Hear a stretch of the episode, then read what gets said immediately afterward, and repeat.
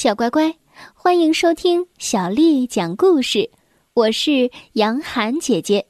今天啊，我要继续为你讲《我爱阅读》丛书当中的故事。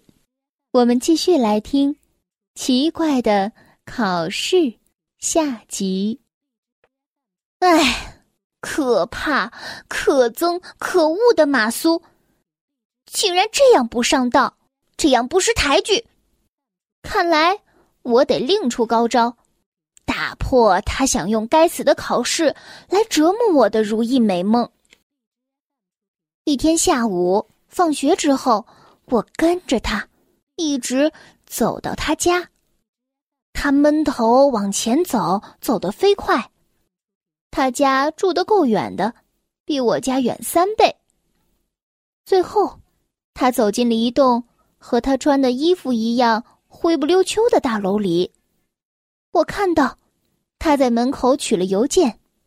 我在自己的秘密本子里记下了他家的地址，然后飞跑着离开了那里。我一回到家里，就着手像电影、电视里看到的那样制作起了匿名信来。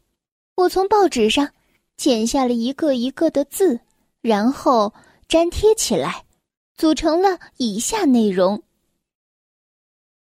你要放弃那些倒霉的考试，要不你将遭遇大麻烦。我还署了名，因为这将使收信人感到更害怕。一个为你着想的朋友。当然，我在炮制这封信的时候，并没有注意到里面的拼写问题。星期六的时候。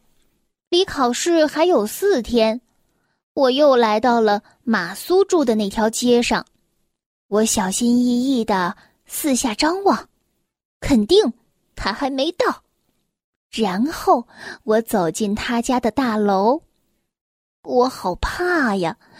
你们想象得出，要是我迎面碰上马苏，就在他的信箱前，结果会怎么样呢？那我的信。还成什么匿名信了？考试前的那四天是我一生中过得最漫长的日子。每次看见马苏打开他的书包，我的心就会受到撞击。他会不会突然宣布考试取消了呢？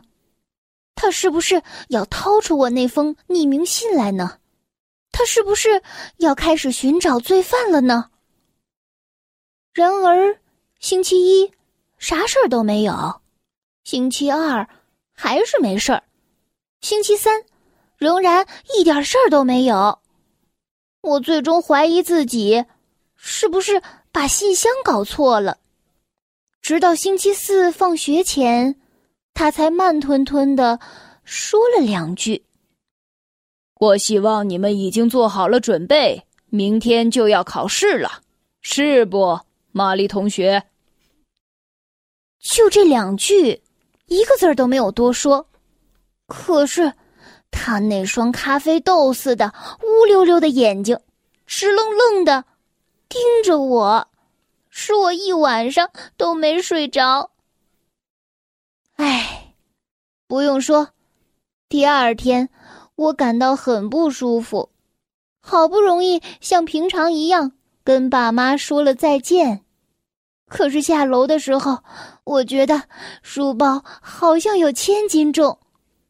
走到马路转角上的时候，心里仿佛有个声音在对我说：“算了，玛丽，你就别参加考试了。”到了前面第一条横马路该向左转的时候，我却向右转了，然后该向右转的时候。我却一直往前走，就这样，我走了十分钟，一直走到了迷失方向。我认出了一个街心小花园，天气晴朗，我决定就在那里度过这个上午。到了那里，我就可以躲开烦恼了。可就在我推开栅栏门的当，你们猜？我看到了谁？是谁像从地狱里冒出来的推土机似的朝我冲了过来？马苏，是马苏，逃走已经来不及了，因为他已经把手搭在了我的书包上。哎，玛丽同学，学校不在这边。我的脑袋都快炸了，只好结结巴巴的说：“呃，不，可是，嗯。”老师，是因为嗯，我我我我忘记带笔了。你的笔，你把我当成袋鼠了吧？我清楚的记得，你家在圣梅利路，方向走反了，是不？我努力寻找着理由，结果更加糟糕。是的，老师。可是，嗯。我想要，嗯，换句话说，跑得快一些。那么你跟我一起走，这样更快。我把我的笔借给你，你不用为这个担心，是不？啊，不，我可担心着呢。他把书包打开，里面一排笔闪闪发光，好像随时。要把我洞穿似的。他拿给了我一支笔，笔杆颜色黑白相间。走吧，我们得加快脚步了，是不？他拉着我的袖子，加了一句：“我们一路小跑，什么话都没有说。”我看到玻璃橱窗上我俩的影子，他穿着那件灰色的雨衣，弓着背，而我。脸色煞白，像个蔫蔫的大白萝卜。同学们都站在学校门口，其中有个同学怪声怪调的大喊：“嘿，爱撒谎的小姑娘，长得像个白萝卜似的，大脑袋！”我听到了他们的嘲笑，可是我不敢看他们。另一个声音在说：“玛丽，她怎么那么白呀？”我觉得自己就像一颗沙子，被牢牢的堵在了沙漏里。我们走进教室，马苏说：“请拿起你们的考卷，在左上角写上你们的名字。我们从听写开始做起，是不？”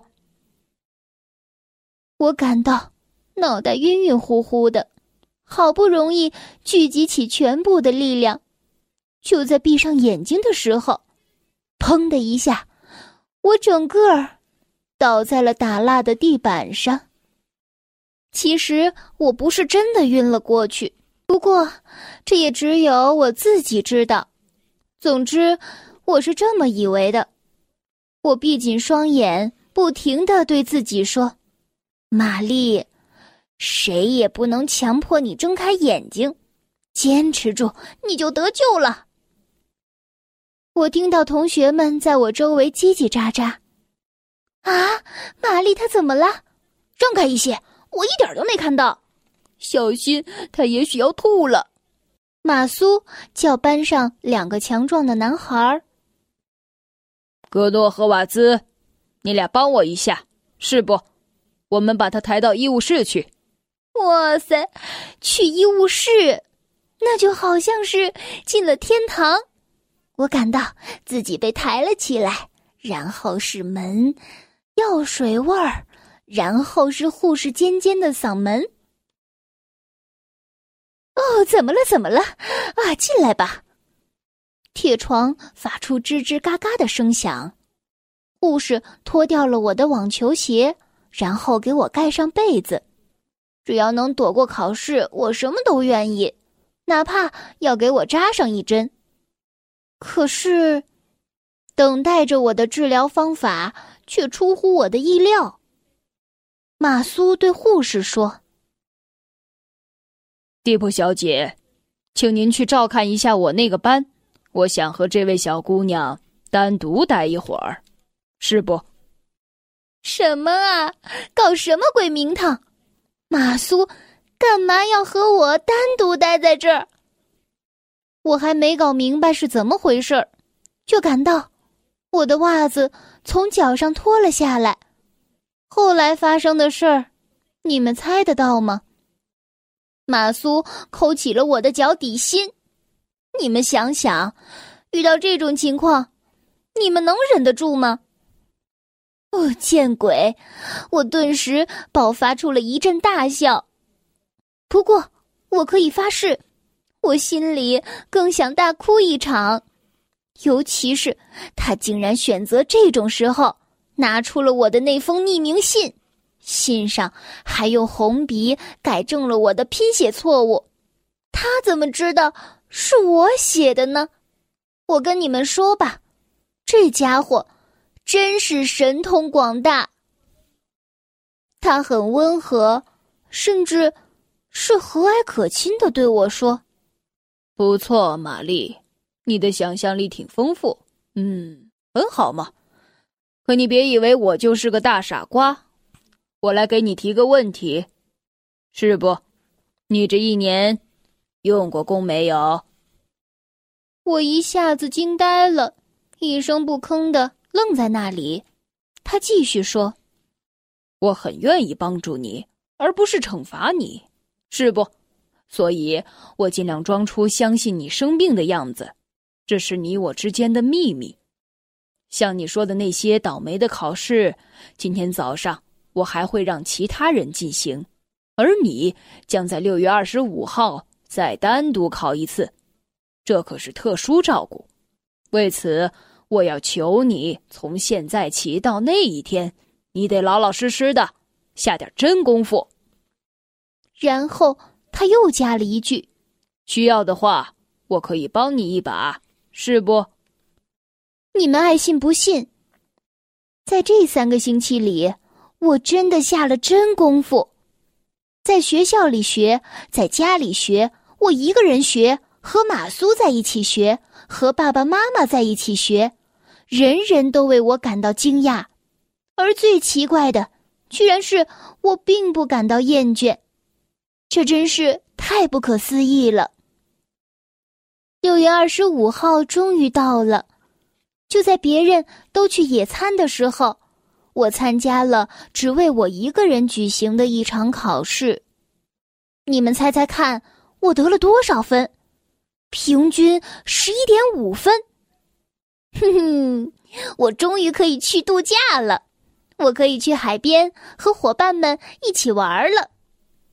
不过，让我感到意外的是，在考试本里，我发现了一个小纸卷儿，上面有马苏老师写的一句话：“谢谢你那些十分漂亮的手绢儿。”纸卷里还裹着他送给我的礼物——街心花园那天的那支。黑白钢笔。我这个故事，正是用这支笔写下的。这就是奇怪的考试的故事。小乖乖，今天的故事就为你讲到这儿了。如果你想听到更多的中文或者是英文的原版故事，欢迎添加小丽的微信公众号“爱读童书妈妈小丽”。接下来呢，又到了我们读诗的时间了。今天要为你读的是唐朝诗人白居易写的《大林寺桃花》。《大林寺桃花》，唐·白居易。人间四月芳菲尽。山寺桃花始盛开，长恨春归无觅处，不知转入此中来。大林寺桃花，唐·白居易。人间四月芳菲尽，山寺桃花始盛开，长恨春归无觅处。不知转入此中来。大林寺桃花，唐·白居易。人间四月芳菲尽，山寺桃花始盛开。长恨春归无觅处，不知转入此中来。小乖乖，晚安。